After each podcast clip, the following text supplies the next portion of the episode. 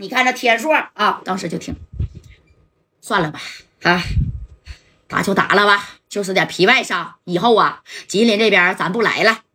大哥，这可不是你的脾气呀！啊，就这么挨揍了，还他田波有啥能耐呢？我都没听说过谁叫田波啊！那长春的一把大哥，大贤、小贤，还有梁旭东，那我倒是听过。他田波是谁呀？啊，大哥，没事这口气呀，兄弟帮你出。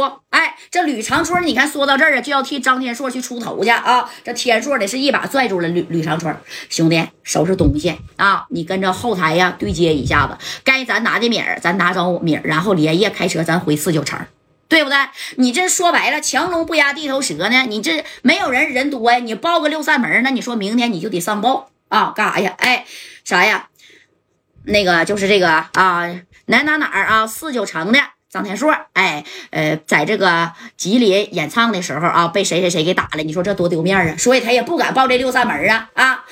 吕长春看着张天硕，那大哥都发话了，他也不敢吱声。你说这一帮人就开始收拾东西，就准备呀回这四九城。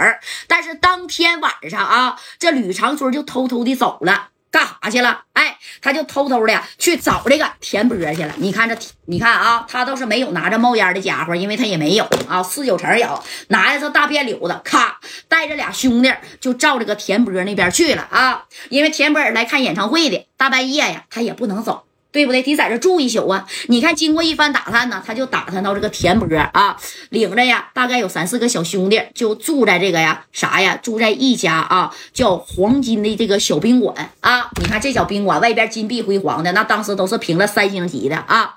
其他的兄弟呢，早就回梅河口了。哎，你也没几个人啊。你看这吕长春的，这家伙打探好以后，直接呢就到这个宾馆呢啊，直接奔五楼了，去找这个田波去了。那田波此时还不知道呢，抽个。小快乐在这呼呼的吞云吐雾的啊，跟这几个哥们还说呢，哼，这张天硕也不过如此嘛啊，不给我面子，下回呀，我看看他还敢来这开演唱会不？提我天波，我让他记一辈子。哎，这李家勇呢，当时也说了，对，大哥啊，下回呢，咱要是去这个京城啊，咱砸他场子去。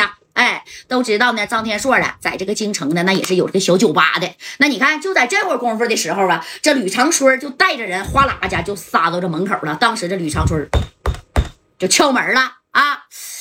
这李家勇一看，哥，你叫业务了吗？我没叫业务啊，哎，叫那个啥业务呢？就是带色的业务，小姐姐、小妹妹啥的啊，那时候都有。你开门吧，可能是服务员啊。这家伙的，这李家勇就去开门了。你看，咔，刚一开门，这吕长春拿着大别柳，啪的一下子就给李家勇给砍到胳膊上了啊！啪这一砍，你说给李家勇砍的，哎呦我去，大哥，抄家伙，哎。一回头就赶紧抄家伙啊！这田波立马就起来，啪把这玩意儿那家也给扔了啊！那田波可真是有家伙事直接从枕头底啪的一下把这冒烟的家伙就支起来了。谁呀？啊，大哥，大哥，猫往后头，快点的！哎，正宫这吕长春呢就已经进来了啊！进来以后，你看带着个三四个小兄弟啊，田波哎，刚一指着田波，你看这田波把这家伙啪也拿出来了啊！咋的？不服是不是？张天硕让你来的吧？啊，来你他妈也不多带点人，就这几个人还跟我叫嚣呢？那你看啊，这吕长春一看这田波手里拿一个小铁家伙，但是他也不知道是真是假的。他合计，你说你就一个小混子，还能有冒烟的家伙，八成是假的，糊弄人的。这李长春拿着个大骗子啊，那不是给这个李家勇先骗了吗？然后再指着这田波就说了：“田波，给我大哥道歉。”啊！我大哥那嘴巴子是你能打的吗？另外，给我硕哥啊，再拿五十个 W，这事儿算了。要不然今天我他妈砍死你！哎，说啥就要给田波砍死。当时这田波都笑了，砍我呀！哎呀，他要砍我，兄弟，他要砍我啊！哎，当时这田波一左一右呢，你看这屋里就仨人啊，一个李家勇，一个徐成贵，知道吧？再加上他，哎呀！这家伙的，这徐成贵当时就站起来了，砍吧，来一块上啊！替你大哥张天硕出丑，来砍我，来，哎，你看呢，就要就要咋的，就要砍他们呀。这吕长春这一合计，行啊，是你们找死，那可别怪我啊！领着这几个小兄弟就奔奔着田波，还有李家勇，还有徐成贵啊，这哥几个就上来了。李家勇不受伤了吗？啊，你看啊，这田波啊，这家伙的。真来呀！那小屋才能多大呀？这一挥，啪啦家不就过去了吗？对不对？你看吕长春就照着田波挥着大片柳子，啪就砍过去了啊！这田波一看，哎我去，你这小子真他妈不怕死啊！就这一下，你看当时就给吕长春就给定那了啊！这吕长春再一低头，你看他的小腿部啊，就中了这么一粒花生米。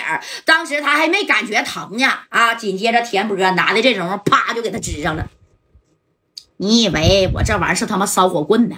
啊！我田波，我既然敢打你大哥张天硕，那我他妈就不是白混的，知道吧？你是来送死来呀！啊！